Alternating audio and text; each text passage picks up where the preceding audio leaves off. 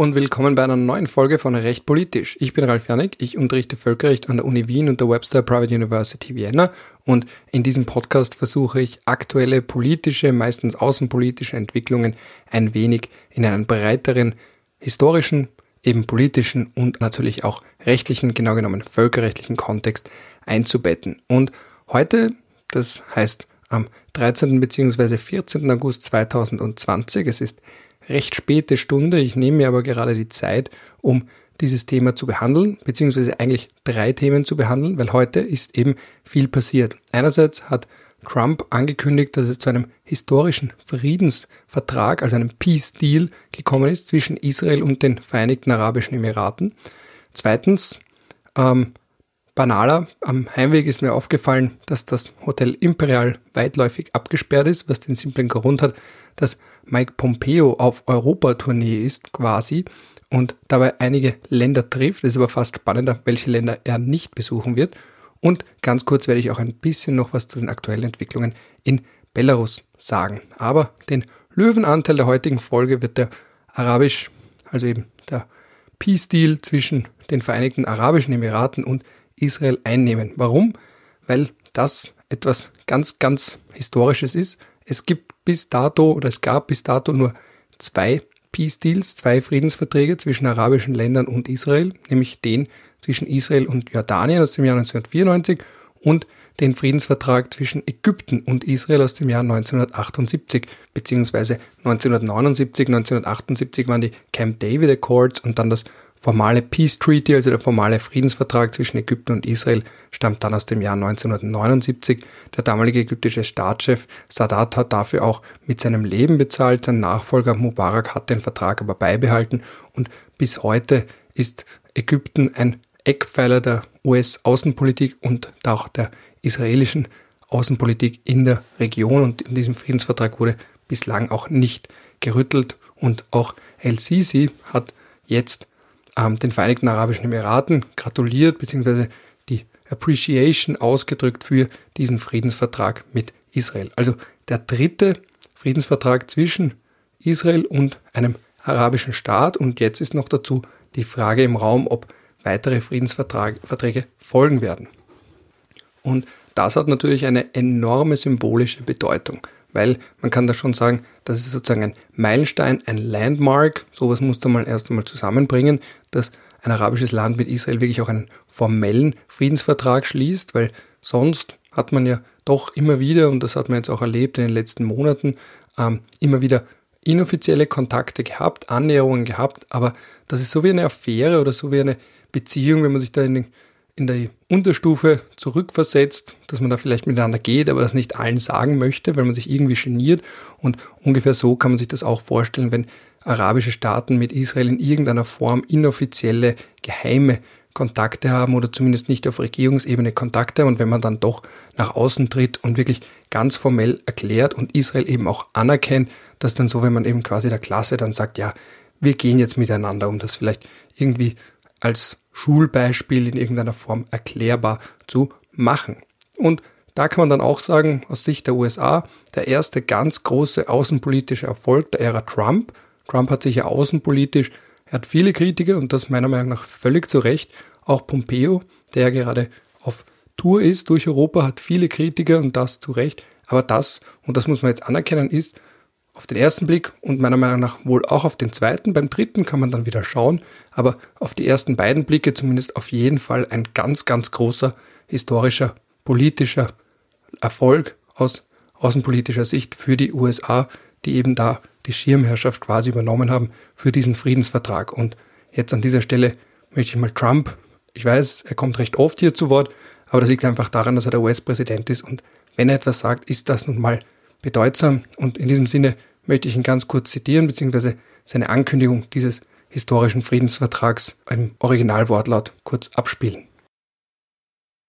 Just a few moments ago, I hosted a very special call with two friends, Prime Minister Benjamin Netanyahu of Israel and Crown Prince Mohammed bin Zayed of the United Arab Emirates, where they agreed to finalize a historical peace agreement. Everybody said this would be impossible. And as you know, Mohammed is one of the great leaders of the Middle East. After 49 years, Israel and the United Arab Emirates will fully normalize their diplomatic relations. They will exchange embassies and ambassadors and begin cooperation across the board and on a broad range of areas, including tourism, education, healthcare, trade, and security. This is a truly historic moment. Not since the Israel Jordan peace treaty was signed more than 25 years ago has so much progress been made towards peace in the Middle East. By uniting two of America's closest and most capable partners in the region, something which said could not be done, this deal is a significant step towards building a more peaceful, secure, and prosperous Middle East. Now that the ice has been broken, I expect more Arab and Muslim countries will follow the United Arab Emirates lead, and I want to just thank them for being. It's not surprising, knowing Mohammed so well, it's not surprising they are in that lead position and normalize relations with Israel. Uh, we are already discussing this with other nations, very powerful, very good nations, and people that want to see peace in the Middle East. So you will probably see others of these, but this is the first one in more than 25 years. This deal will allow much greater access to Muslims from throughout the world to visit the many historic sites in Israel, which the Muslims want to see very badly and have wanted to see for many, many decades, and to peacefully pray at the Al Aqsa Mosque, which is a very special place for them. My first trip as president was to Saudi Arabia in May of 2017 in my speech to the assembled leaders of 54 Muslim countries. Every single one was by their leader, their number one leader. It was an amazing, really an incredible event, very important event. I made clear that the problems of the Middle East can only be solved when people of all faiths come together to fight Islamic extremism and pursue economic opportunity for people of all faiths. And when you look at what's happening, you're seeing a lot of progress is being made that nobody thought could possibly be made. And things are happening that I can't talk about, but they're extremely positive. I want to thank the leaders of Israel and the UAE for their courage and for their leadership to forge this tremendous. Also, wenn ihr nicht schon wüsstet, dass das wirklich ein historischer Deal ist, spätestens nach dieser Ankündigung von Donald Trump, wüsstet ihr es, er selbst wurde nicht müde, das natürlich zu betonen, aber da versteht man natürlich schon, wenn man wirklich so einen außenpolitischen Erfolg will, eben dieses dritte arabisch-israelische Friedensabkommen, dann möchte man das natürlich auch entsprechend betonen. Jeder US-Präsident strebt ja danach, gewisse Meilensteine in seiner Amtszeit, in seinen Amtszeiten zu haben, sowohl innenpolitisch als auch außenpolitisch. Und außenpolitisch ist das auf jeden Fall ein solcher Meilenstein. Gut, was hat man da auch gesehen, wie er schon mehrfach angekündigt hat oder angedeutet hat? Das ist ja auch ganz interessant. Bei Trump immer wieder, wenn er Reden hält, wie viel liest er ab und wie viel ist improvisiert. Seine Redenschreiber und auch andere aus seinem Team sind ja dann immer besorgt, wenn er dann eben off the script geht. Und man hat da auch gemerkt, es gibt ja auch ein Video dazu, wann er eben dann kurz aufschaut und eigene Wortkreation oder eigene Sätze einwirft. Das merkt man da auch aber in der reinen Audioversion. Gut, was er eben wie gesagt angedeutet hat, war, dass vielleicht noch mehr Verträge kommen. Er darf nicht darüber sprechen, aber irgendwie möchte es dann doch. Und da kommt dann eben heraus, dass dieses halb andeuten. Damit meint er natürlich, ob da jetzt andere arabische Staaten sich an den Vereinigten Arabischen Emiraten ein Vorbild nehmen könnten. Vor allem natürlich auch Saudi-Arabien. Das ist da die ganz entscheidende Frage. Wie wird sich Saudi-Arabien verhalten? Auch da gibt es natürlich schon lange hinter verschlossenen Türen immer wieder Gespräche. Auch da sagt man schon lange, da gibt es eine Kooperation, eine Partnerschaft. Gleichzeitig natürlich Saudi-Arabien allein aufgrund seiner inneren Verfasstheit, aufgrund des Wahhabismus und auch aufgrund der Gruppen, die man international fördert, ist natürlich die Frage, kann man einen derartigen Schritt auch nur ansatzweise ins Auge fassen. Das werden dann eben spannende Wochen, Monate, in denen man sehen wird, ob Saudi-Arabien oder eben andere arabische Länder den Vereinigten Arabischen Emiraten folgen werden und ebenfalls den ein oder anderen Friedensvertrag mit Israel schließen werden.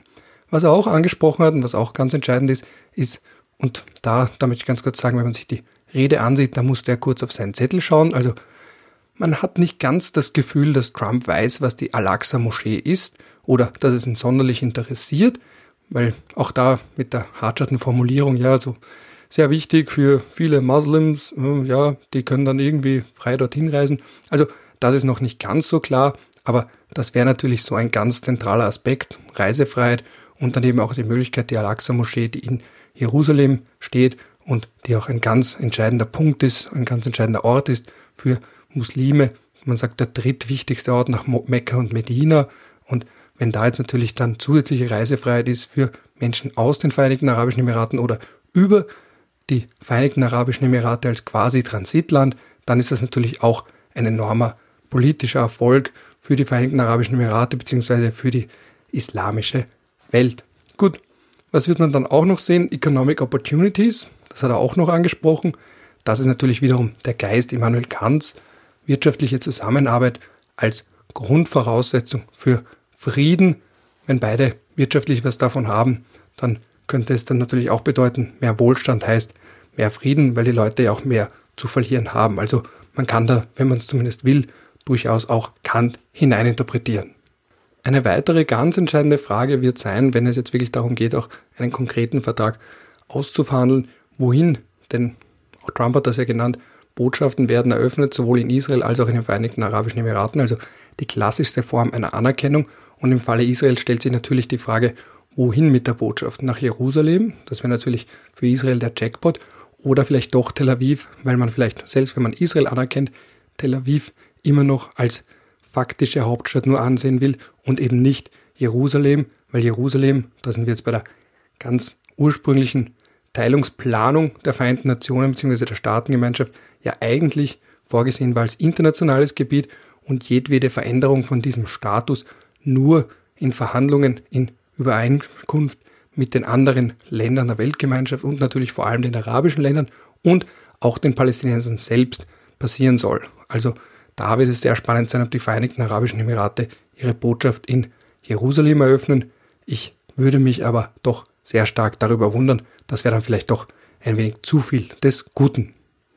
Gut, das bringt uns gleich zu der Frage, was hat denn diesen Friedensvertrag überhaupt möglich gemacht? Und das ist einerseits der gemeinsame Feind Iran, der hat jetzt die arabische Welt und Israel einander näher gebracht. Das ist sozusagen die Bedrohung, dass man sagt, der Iran wird immer stärker, macht sich immer stärker breit in der Region, sei es Syrien, sei es, dass man auch sagt, durch die Unterstützung in Jemen, dass man jetzt sagt, okay, dann macht man gemeinsame Sache. Ein bisschen, es gibt ja viele, die vergleichen im Nahen Osten mit Game of Thrones. Ich selbst habe Game of Thrones nie geschaut oder kenne nur ein paar Folgen, aber es gibt doch so viele Vergleiche und man konnte dem ja gar nicht entkommen, dass man da durchaus sieht, gut, da gibt es Parallelen, wechselseitige Allianzen, selbst wenn man sich nicht mag, zumindest Zweckbündnisse und deswegen habe ich auch Game of Thrones nicht wirklich geschaut, bei diesem Hype nicht ganz, war auch teilweise schade natürlich, bei dem Hype nicht ganz dabei zu sein, aber das echte Leben und natürlich leider das echte Leben bietet eigentlich genug Game of Thrones Inhalt ohnehin. Gut, wie war das also möglich? Also einerseits haben die Vereinigten Arabischen Emirate sich schon länger an Israel angenähert, zaghaft aber doch, also beispielsweise durch direkte Unterstützungsleistungen an die Palästinenser, also auf dem direkten Luftweg. Das war ein, doch ein Novum, weil wenn man sich jetzt auch den mittleren oder beziehungsweise aus europäischer Sicht den Nahen Osten genau ansieht, wird man sehen, dass man oft gar nicht über Israel fliegt. Also das sind Distanzen, die nicht rein geografisch sind, sondern politische Distanzen. Und wenn es dann einen Direktflug gibt von den Vereinigten Arabischen Emiraten auf israelisches bzw. zu palästinensischem Gebiet, dann ist das schon mal durchaus ein Schritt in Richtung Anerkennung, zumindest aus heutiger Sicht. Oder was man auch gesehen hat, war eben die verstärkte Zusammenarbeit im Zuge der Coronavirus-Pandemie.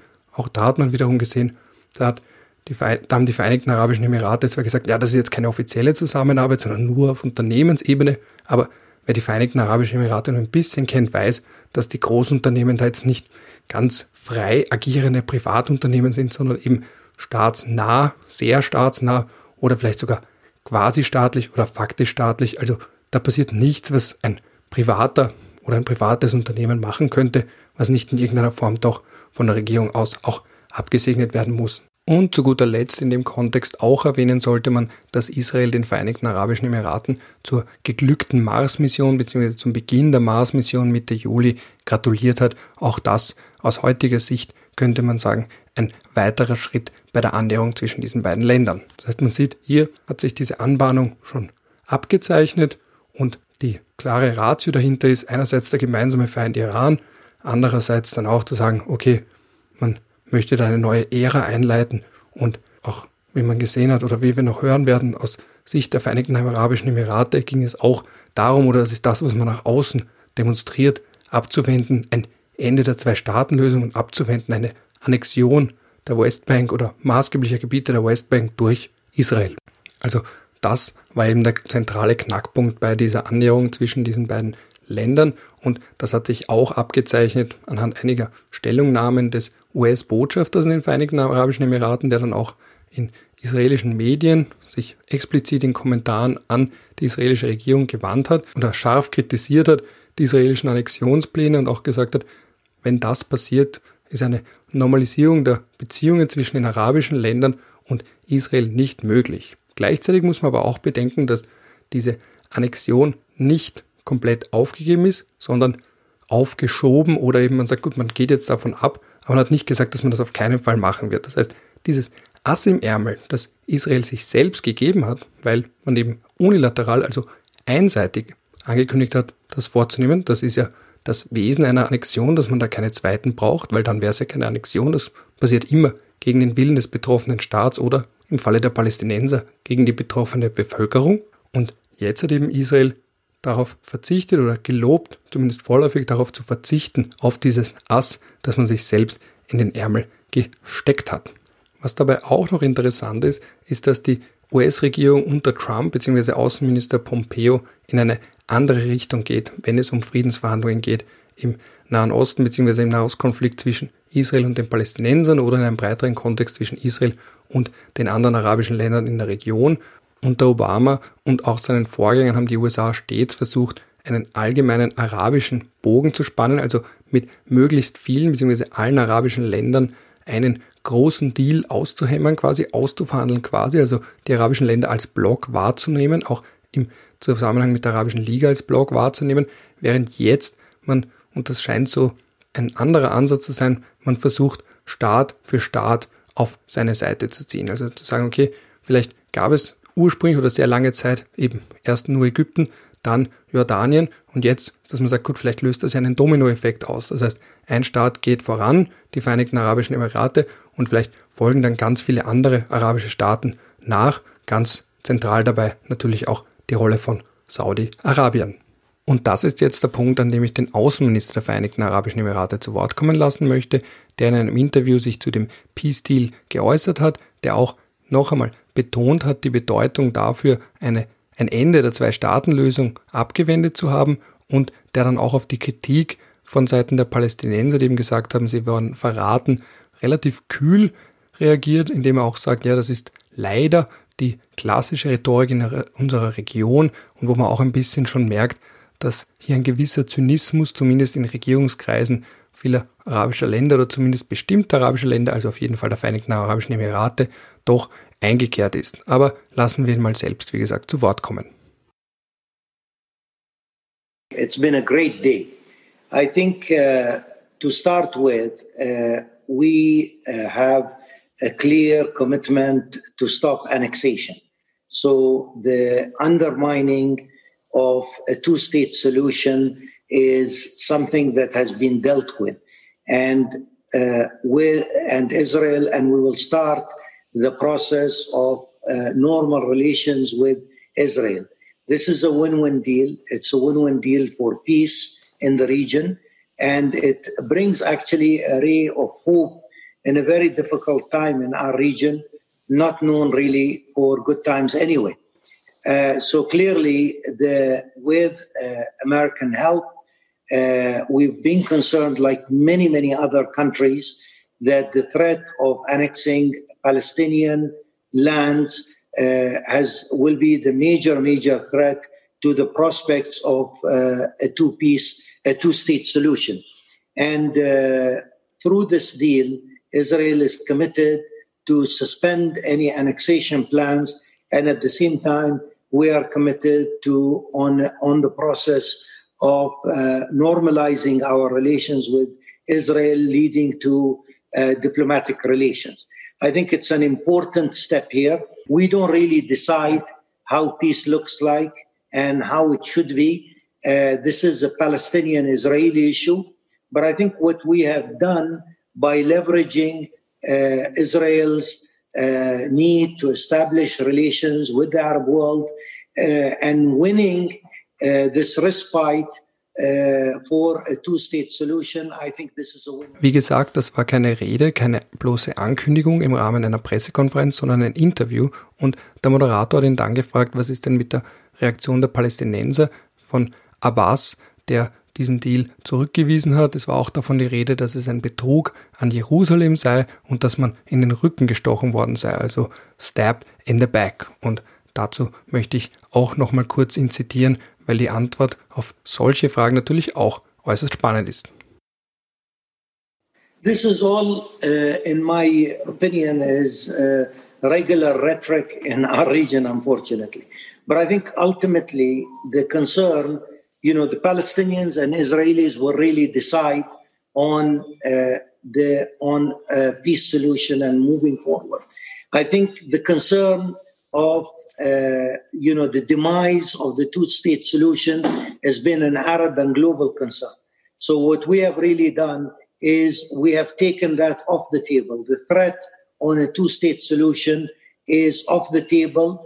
It will not uh, be off the table forever but clearly we it's off the table currently and we're hoping that this will encourage the palestinians and the israelis to go back to the negotiating yeah. Can I, can I ask? Uh, can I? Sorry, sorry to interrupt. Because history, Jonathan, Jonathan, the history of the region is a history of lost opportunities, and I think what was possible 20 years ago is no longer possible. And our concern is what is possible today will not be possible in five years. Eine ganz entscheidende Frage ist natürlich die, waren die Palästinenser überhaupt eingebunden? Und da diplomatisch nicht ganz direkte Antwort, aber da muss er dann am Ende des Tages zugeben, dass sie es nicht waren. Warum? Weil, wie er betont, das ist eine Angelegenheit nur zwischen den Israelis und den Palästinensern, das geht die Vereinigten Arabischen Emirate so gesehen nichts an. Und andererseits behauptet er oder betont er, dass sie verhindern wollten, dass es zu irgendwelchen Leaks kommt. Aber hört mal selber auch rein. Well, again, with the nature of the deal, uh, all our uh, all our contacts really has been following the phone call. There has been an agreement that we will not allow any leaks prior to the deal. Again, what we are really seeking to do is very limited, Jonathan. What we really are seeking to do is to defuse the threat of annexation on the two state solution. We've achieved that. We have never come and claimed that we will resolve this issue. This is up to the Palestinians and Israelis. But our role is really to defuse that sort of sword hanging on a two state solution, which has been a concern for all our friends in Europe, in the Arab world, etc. It's a very, very limited achievement that actually gives the prospects of a two-state solution much longer shelf life. Now it's really up to the parties to use that and to try and build on. Last but not least natürlich die Frage, was ist mit Saudi-Arabien? Ich habe sie schon ein paar Mal in den Raum gestellt. Man kann ja davon ausgehen, wenn die Vereinigten Arabischen Emirate etwas tun, dann sollte das üblicherweise doch in Abstimmung mit Saudi-Arabien, mit dem engen Verbündeten Saudi-Arabien geschehen und auch danach befragt wiederum hat der Außenminister versucht, sich nicht zu stark in die Karten blicken zu lassen, hat verwiesen auf die Souveränität und darauf, dass man erst nachdem der Deal in trockenen Tüchern war, erst die Partnerländer ebenfalls informiert hat. Again, all our all our uh, informing of our allies, strategic allies, other allies has taken place right after the phone call. This was agreed that we will not really come and and sort of uh, uh, impose our sovereign decision on our friends.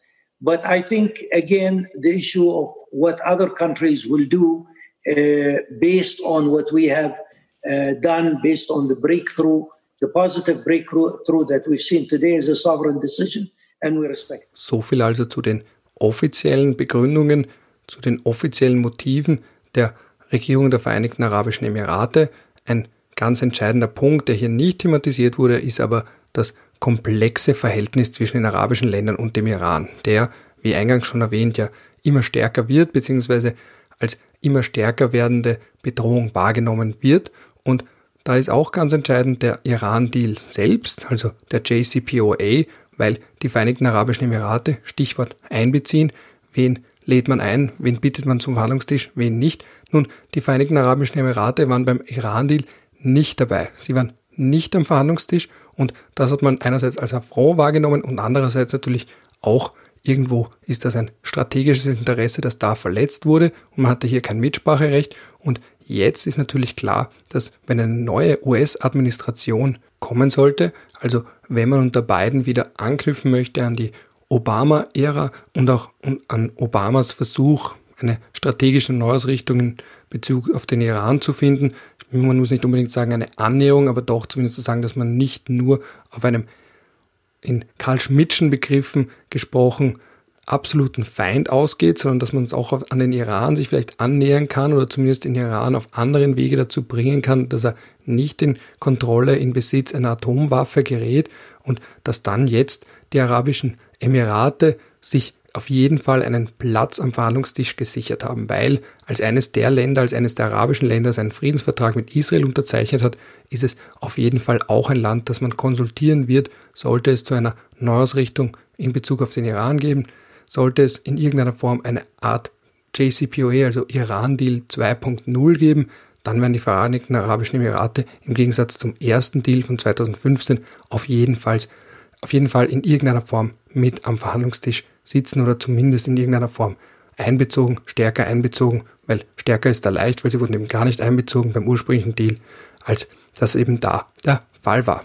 Und dann gibt es natürlich auch eine Reihe weiterer Gründe, also da geht es natürlich auch um Gas, da geht es auch darum, dass jetzt die Türkei einerseits versucht, da in Sachen Gas sich breit zu machen, also da geht es auch um neue Transportwege, da geht es auch um das Teilen von Geheimdienstinformationen, da geht es auch um etwaigen Tourismus vielleicht aus Israel. Und zu guter Letzt, wie auch schon vorher genannt, wenn Israel den Vereinigten Arabischen Emiraten zu ihrer Mars-Mission gratuliert, dann geht es da auch um ganz allgemein gesprochen wissenschaftlichen Austausch und im Speziellen gesprochen um wissenschaftlichen Austausch in Bezug auf Weltraumaktivitäten, weil auch da in diesem Bereich, das ist natürlich einerseits auch ein Prestigeprojekt von Mohammed bin Zayed, andererseits geht es natürlich da auch darum zu sagen, okay, die Länder, die eine entwickelte Wissenschaftscommunity hat und diesen Israel natürlich zweifelsohne gegeben, dass diese Länder dann auch entsprechend miteinander zusammenarbeiten und auch das ist auf Grundlage dieser Annäherung natürlich um einiges besser möglich. Gut, und das bringt mich jetzt zu den israelischen Motiven hinter diesem Deal. Die sind relativ offensichtlich. Einerseits will Israel natürlich eine Normalisierung mit seinen arabischen Nachbarn, eine Normalisierung der Beziehungen mit den arabischen Nachbarn, weil man muss sich das vorstellen, das Land existiert seit 1948, hat aber mit so ziemlich allen Nachbarn und eben auch anderen Ländern in der Region keine normalen Beziehungen. Also mit manchen Ländern ist man offiziell im Kriegszustand, Libanon beispielsweise, Syrien beispielsweise. Mit anderen Ländern hat man auf offizieller Ebene überhaupt keinen Kontakt. Es wird dann auch immer wieder, also man sieht das beispielsweise an UN-Dokumenten, da geht es um irgendein Thema und trotzdem muss da irgendwo ein Verweis sein, ein Sternchen, eine Fußnote, um darauf hinzuweisen im Namen eines oder mehrerer arabischer Länder, dass sie auf keinen Fall damit vielleicht Israel anerkennen wollen. Das heißt, obwohl Israel und eben die arabischen Länder UNO-Mitglieder sind, also in der gleichen großen weltumspannenden internationalen Organisation, erkennen diese Länder Israel nicht an, sowohl faktisch als auch juristisch. Also zum Beispiel, was man daran merkt, dass es keine Botschaften gibt in den jeweiligen Hauptstädten oder eben auch, dass es keine wirklichen Staatsbesuche gibt, keine Direktflüge. Wenn man jetzt beispielsweise denkt, dass das gar keine so großen geografischen Distanzen sind, aber wenn man dann trotzdem von A nach B gelangen möchte, eben weil Israel boykottiert wird und auch Handelswege boykottiert werden und man teilweise nicht einmal über israelischen Luftraum fliegt. Also ich war einmal auf der israelischen Seite an der Grenze zum Libanon und einmal auf der libanesischen Seite, aber jeweils habe ich das ähm, das jeweils andere Land besucht. Und wenn ich versucht hätte, da direkt rüberzukommen, hätte es keine Chance gegeben. Wenn ich versucht hätte, im Zuge derselben Reise auf die jeweils andere Seite zu kommen, hätte ich sehr lange gebraucht. Früher, also bei meinem ersten Besuch in Israel, war es auch so, da war auch noch die Frage, kriegt man da jetzt einen Stempel rein, weil wenn man einen hat, dann kann man ja nicht mehr in die arabischen Länder reisen. Man wird dann ja auch oft befragt, also in Syrien beispielsweise oder eben auch, um ein nicht arabisches Land zu nennen, der Iran. Da wird man dann auch gefragt bei der Einreise, ob man jemals die okkupierten Palästinensergebiete, das ist dort der Name für Israel, besucht hat. Und das natürlich für die Israelis selbst unangenehm, weil einerseits hat das damals den Tourismus unangenehm gemacht. Heute kriegt man so ein Kärtchen in den Pass hineingelegt, damit man eben nicht einen neuen Pass braucht, weil das ja Leute davon abbringen könnte, nach Israel zu fahren oder zu reisen, weil sie dann wissen, sie können in die anderen arabischen Länder nicht mehr reisen. Und was man dann eben auch sieht, dass da geht es einfach auch darum, um Status, da geht es darum zu sagen, okay, wir sind da jetzt in dieser Region und wenn man nur von feindlich gesinnten Ländern umgeben ist, das ist ja auch nicht gerade angenehm. Das heißt, man hat zwar Landgrenzen, aber man kommt da eigentlich auf dem Landweg kaum hinaus, ist auf viele Ebenen abgesperrt. Also das ist natürlich eine ganz, ganz zentrale Motivation dahinter. Die Normalisierung dieses spät, aber doch irgendwie sukzessive Ankommen in der Region, auch wenn es ein verhältnismäßig junger Staat ist, dass man natürlich immer danach trachtet, sagen, okay, mit wie vielen anderen Ländern unterhält man normale bilaterale Beziehungen und könnte man sagen, man sammelt das ein bisschen wie in einem Stickeralbum und da wären die Vereinigten Arabischen Emirate ein Sticker mehr und wir haben es schon mehrfach hier angesprochen, natürlich die Frage, vielleicht gibt es einen Dominoeffekt, vielleicht folgen weitere Länder auch. Und das ist jetzt die Stelle, an der ich den dritten Staats- bzw. in dem Fall Regierungschef zu Wort kommen lasse, Benjamin Netanyahu selbst und wie er sich geäußert hat zu diesem Deal mit den Vereinigten Arabischen Emiraten. Well, today we usher in a new era of peace between Israel and the Arab world. I just came from an historic virtual conference between myself, President Donald Trump, and Crown Prince Mohammed bin Zayed of the United Arab Emirates. We announced uh, the establishment of a full and formal peace between Israel and the UAE. It includes the mutual opening of embassies, direct flights, and many, many other bilateral agreements. This is the greatest advancements toward peace between Israel and the Arab world in the last 26 years, and it marks the third formal peace between Israel and an Arab nation. In 1979, we made Prime Minister Menachem Begin made peace with Egypt. In 1994, Prime Minister Yitzhak Rabin signed a peace treaty with Jordan. And today I'm honored to announce a formal peace agreement with the United States, with United Arab Emirates. Uh, I believe there's a good chance we will soon see more Arab countries joining this expanding circle of peace. I want to thank President Trump for his critical help in brokering this historic accord. And I want to thank him for his revolutionary vision for peace which is the most realistic and important formula for peace in the region. President Trump's Middle East plan served as a basis for today's historic peace announcement. Israel and the UAE are two of the most advanced countries in the world. Together, we'll tr- transform the region and forge an even better future for our people. This is a future of peace, a future of security, and a future of prosperity. I've always believed that we could establish peace with the Arab world and I've been working towards that lofty goal for decades. You may not know it, but I've been doing it all the time in meetings that are publicized and in many that are not. In Washington, in the Middle East, in daylight, and in nighttime. In recent years, under Israel, under my leadership, has made advancement with ties with such countries as Sudan, Oman, Bahrain, and other nations in the Gulf. I have reason to be very optimistic that today's announcement with the UAE will be followed by more Arab nations joining our region's circle of peace. And to the uh, people of Abu Dhabi and its leader, Crown Prince Mohammed bin Zayed, I say, Salam alaikum, Shalom aleichem, peace unto thee, peace unto all of us. Man Thank sieht you. es, die Hawks, also Netanyahu, der ist ja die Personifikation eines Hawks, können aber auch manchmal Friedenstauben sein oder zumindest versuchen als Friedenstrauben aufzutreten. Er selbst hat das ja, könnte man sagen, leicht zynisch formuliert.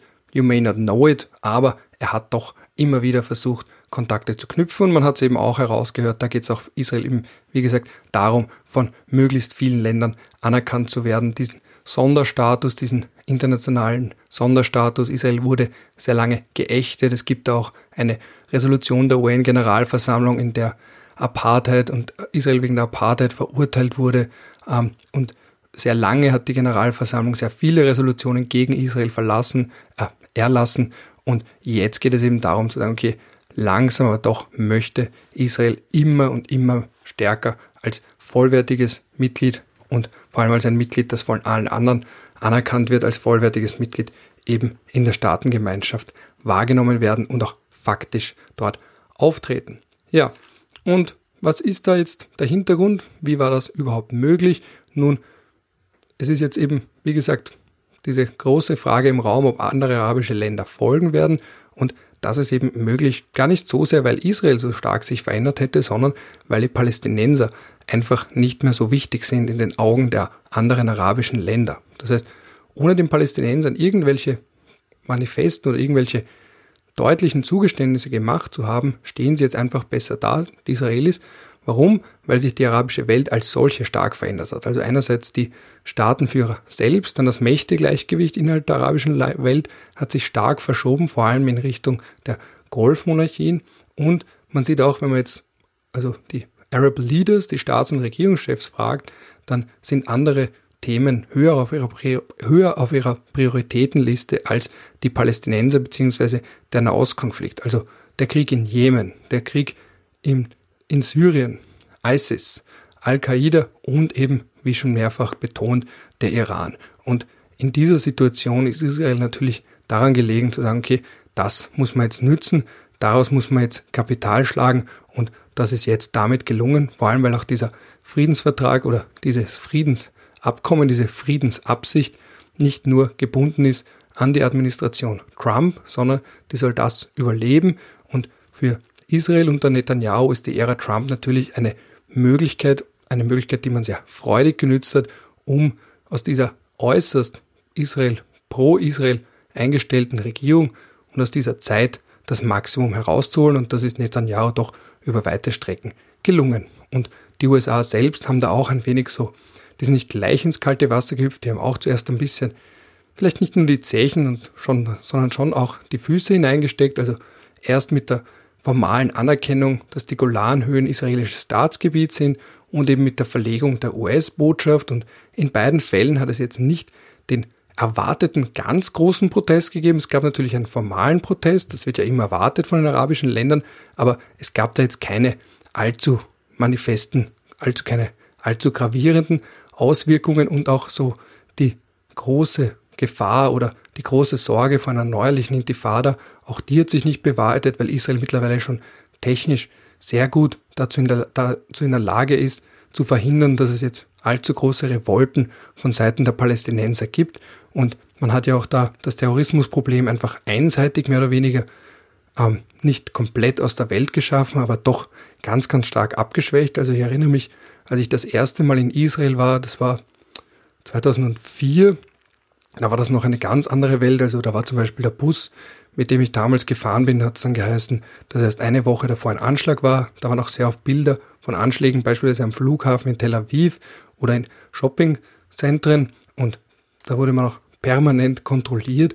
Und jetzt, wenn man beispielsweise, also ich war das letzte Mal in Israel vor zwei Jahren, da ist die Stimmung schon eine gänzlich andere. Also man sieht hier Technologie und auch Überwachungstechnologie, die von Israel eingesetzt wird und auch ganz allgemein diese Sicherheitsarchitektur, die Israel hier geschaffen hat, die zeigt Wirkung und vor allem bedeutet die auch, dass man gar nicht mal erst mit den Palästinensern sich an den Verhandlungstisch sitzt, setzt, sondern man einfach unilateral vorgeht. Und die Palästinenser sind jetzt insofern die Leidtragenden, weil sie gar nicht mehr erst an den Verhandlungstisch eingeladen werden, auch nicht mehr als hinreichend relevant angesehen werden.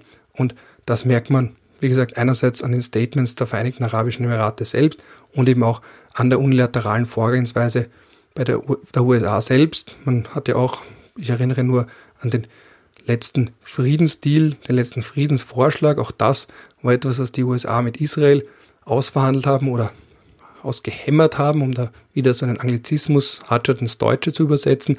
Das war auch etwas, wo eben kein Palästinenservertreter mehr am Tisch gesessen ist und auch nicht bei der Ankündigung dabei sein durfte. Also man sieht hier, in den letzten Jahren sind die Palästinenser doch stark in ihrer Bedeutung auch unter den arabischen Ländern stark gesunken. Gut, und da wären wir jetzt beim letzten Punkt zu dem Thema noch der Motivation von Seiten der USA. Nun, da geht es, habe ich eh schon ganz am Anfang gesagt, einerseits darum, einen außenpolitischen Meilenstein zu schaffen, weil einerseits möchte natürlich jede Administration und natürlich damit auch die von Trump den Nahostkonflikt lösen oder zumindest um einiges weiterbringen.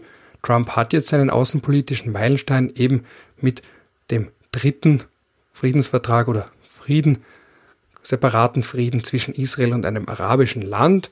Dann möchten die USA ja ganz allgemein unter Trump raus aus dem, aus ihrer Perspektive Mittleren Osten, weil das Öl, das hat man ja geschafft, vor allem durch Fracking, dass man nicht mehr so stark ist von Öl aus dem Mittleren Osten. Das sind auch die Nachwehen des Irakkriegs, der bis heute ja ein heißes innenpolitisches Thema ist innerhalb der USA.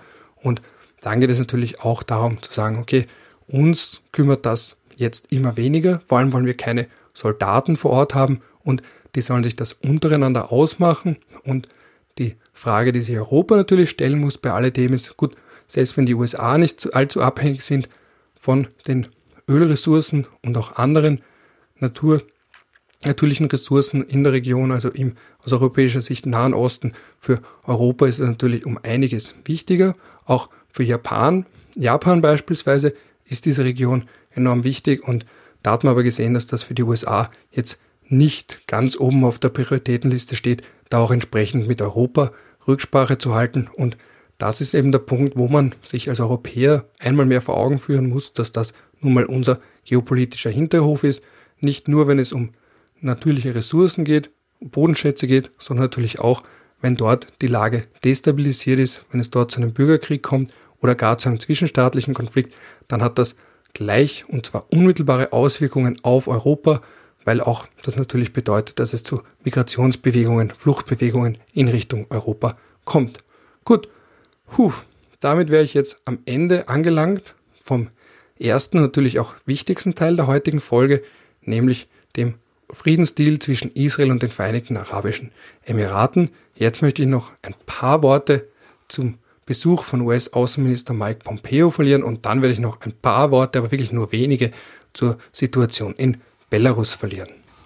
Bei dieser Tour quer durch Europa geht es Mike Pompeo vor allem darum, da die chinesische Rolle in, Stich, in Sachen 5G entsprechend zu adressieren. Da ist ja immer die Sorge zu sagen, okay, einerseits technologischer Fortschritt, andererseits, dass man hier China viel Macht gibt, damit, dass man auf chinesische Technologie setzt und da suchen die USA jetzt nach potenziellen oder bereits, vielleicht haben sie auch manche schon längst gefunden, nach potenziellen und tatsächlichen Verbündeten. Also er hat zwei Tage in der Tschechischen Republik verbracht, dann Slowenien, dann Österreich und dann eben Polen. Polen vor allem deshalb, weil das ist das Land, das als erstes Interesse bekundet hat, als die USA gesagt haben, gut, dann machen wir einen Truppenabzug und verlegen die und verlegen die vielleicht gleich direkt nach Polen, also gleich ein bisschen näher zu Russland. Und Polen ist ja auch ein Land, das vor allem seit Trump, aber auch schon davor immer wieder die nahe Beziehung zu den USA betont hat. Und dass Österreich jetzt auf der Liste ist von möglichen oder vielleicht tatsächlichen Alliierten ist etwas, was nun ja nicht nur positiv ist, weil die USA unter Trump natürlich eine doch gänzlich andere Außenpolitik fahren und am Ende des Tages ist es einfach Trump selbst. Und man erinnere sich, Sebastian Kurz war ja auch auf Staatsbesuch bei Donald Trump und man muss sich natürlich fragen, einerseits versteht man ja, wenn es ein kleines Land ist, dass man versucht, auch bei großen Ländern aufzukreuzen, bei großen Ländern mal in irgendeiner Form zumindest sich bemerkbar zu machen, weil Trump selbst, wenn man sich erinnert an dieses Treffen, er hat jetzt nicht den Eindruck vermittelt, dass er wirklich großen Bezug zu Österreich hat oder überhaupt weiß, was Österreich ist. Also er hat darauf verwiesen, wie jung Sebastian Kurz ist und wie er es eigentlich immer tut von den Great Trade Relationships zwischen oder der großartigen Handelsbeziehung zwischen den USA und Österreich gesprochen. Aber da kann man sich natürlich immer fragen, was bedeutet denn das eigentlich, beziehungsweise so eine Stellungnahme kann von den USA, die immer noch die größte einzelne Volkswirtschaft der Welt sind, die kann man eigentlich über jedes Land sagen oder jedes Land treffen. Und natürlich wiederum für Kurz oder die österreichische Innenpolitik geht es natürlich auch um Bilder. Man erinnere sich an 2015, als John Kerry im Rahmen des, der Verhandlungen rund um den Iran in Wien war. Auch da hat dann Sebastian Kurz relativ geschickt das genützt, obwohl Österreich selbst bei den Verhandlungen keine Rolle gespielt hat. Also man spricht hier von Good Offices, von guten Diensten.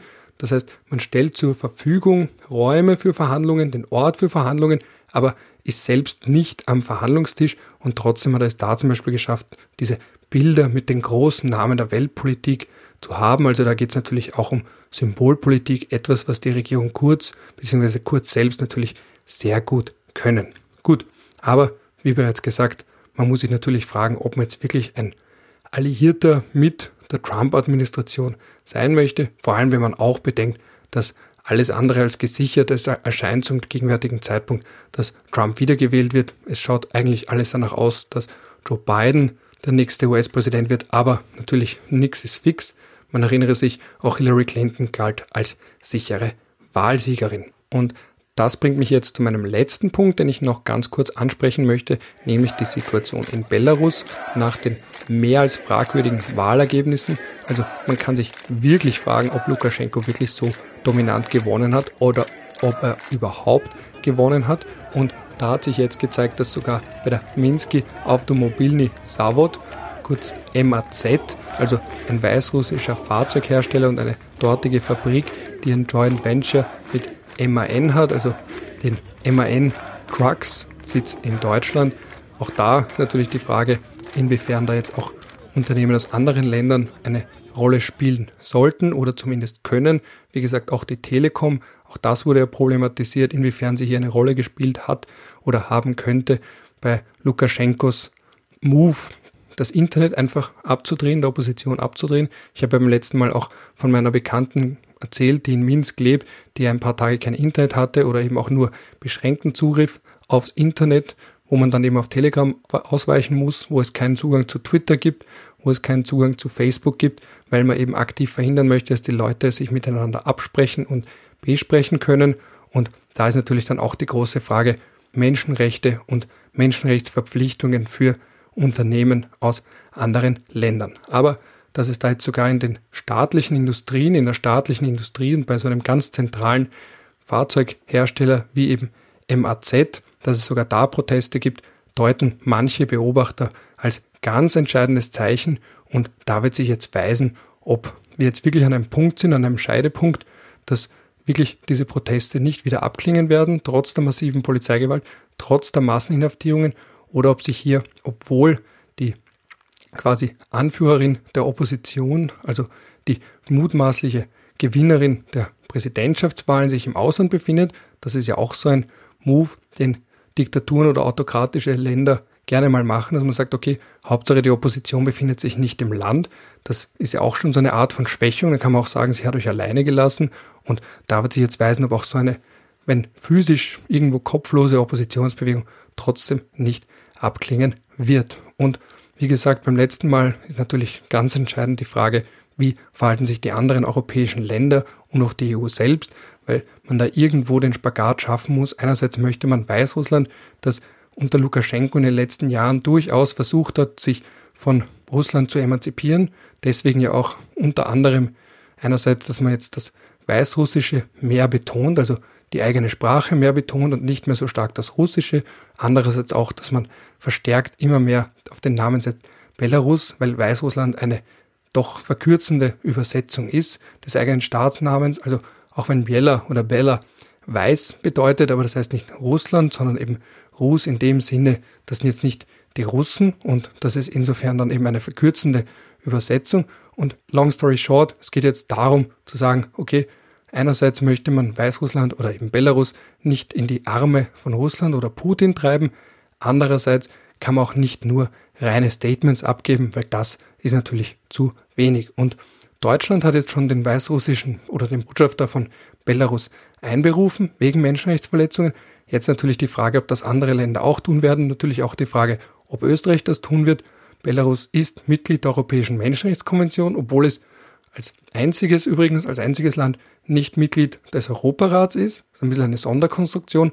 Und Menschenrechte, vor allem die fundamentalen Menschenrechte, sind ja erga omnes, das heißt, sie sind allen Staaten geschuldet oder zumindest auch bei vertraglich zugesicherten Menschenrechten erga omnes partes. Damit meint man, dass sie nicht nur der eigenen Bevölkerung geschuldet sind, sondern eben auch anderen, anderen Staaten und die dann entsprechend auch darauf pochen können und ein Recht darauf haben, die Einhaltung zu verlangen von den Menschenrechten der Europäischen Menschenrechtskonvention, also beispielsweise in dem Zusammenhang ganz bedeutsam faires Verfahren, das Verbot von unmenschlicher oder erniedrigender Behandlung oder Folter oder eben auch die Versammlungsfreiheit und andere demokratische Grundrechte. Und in diesem Sinne bin ich am Ende angelangt, hoffe es war für euch interessant und wünsche euch, je nachdem wann ihr das hört, guten Start in den Tag, schönen Rest vom Tag, noch einen netten Abend oder eben auch vielleicht eine gute Nacht.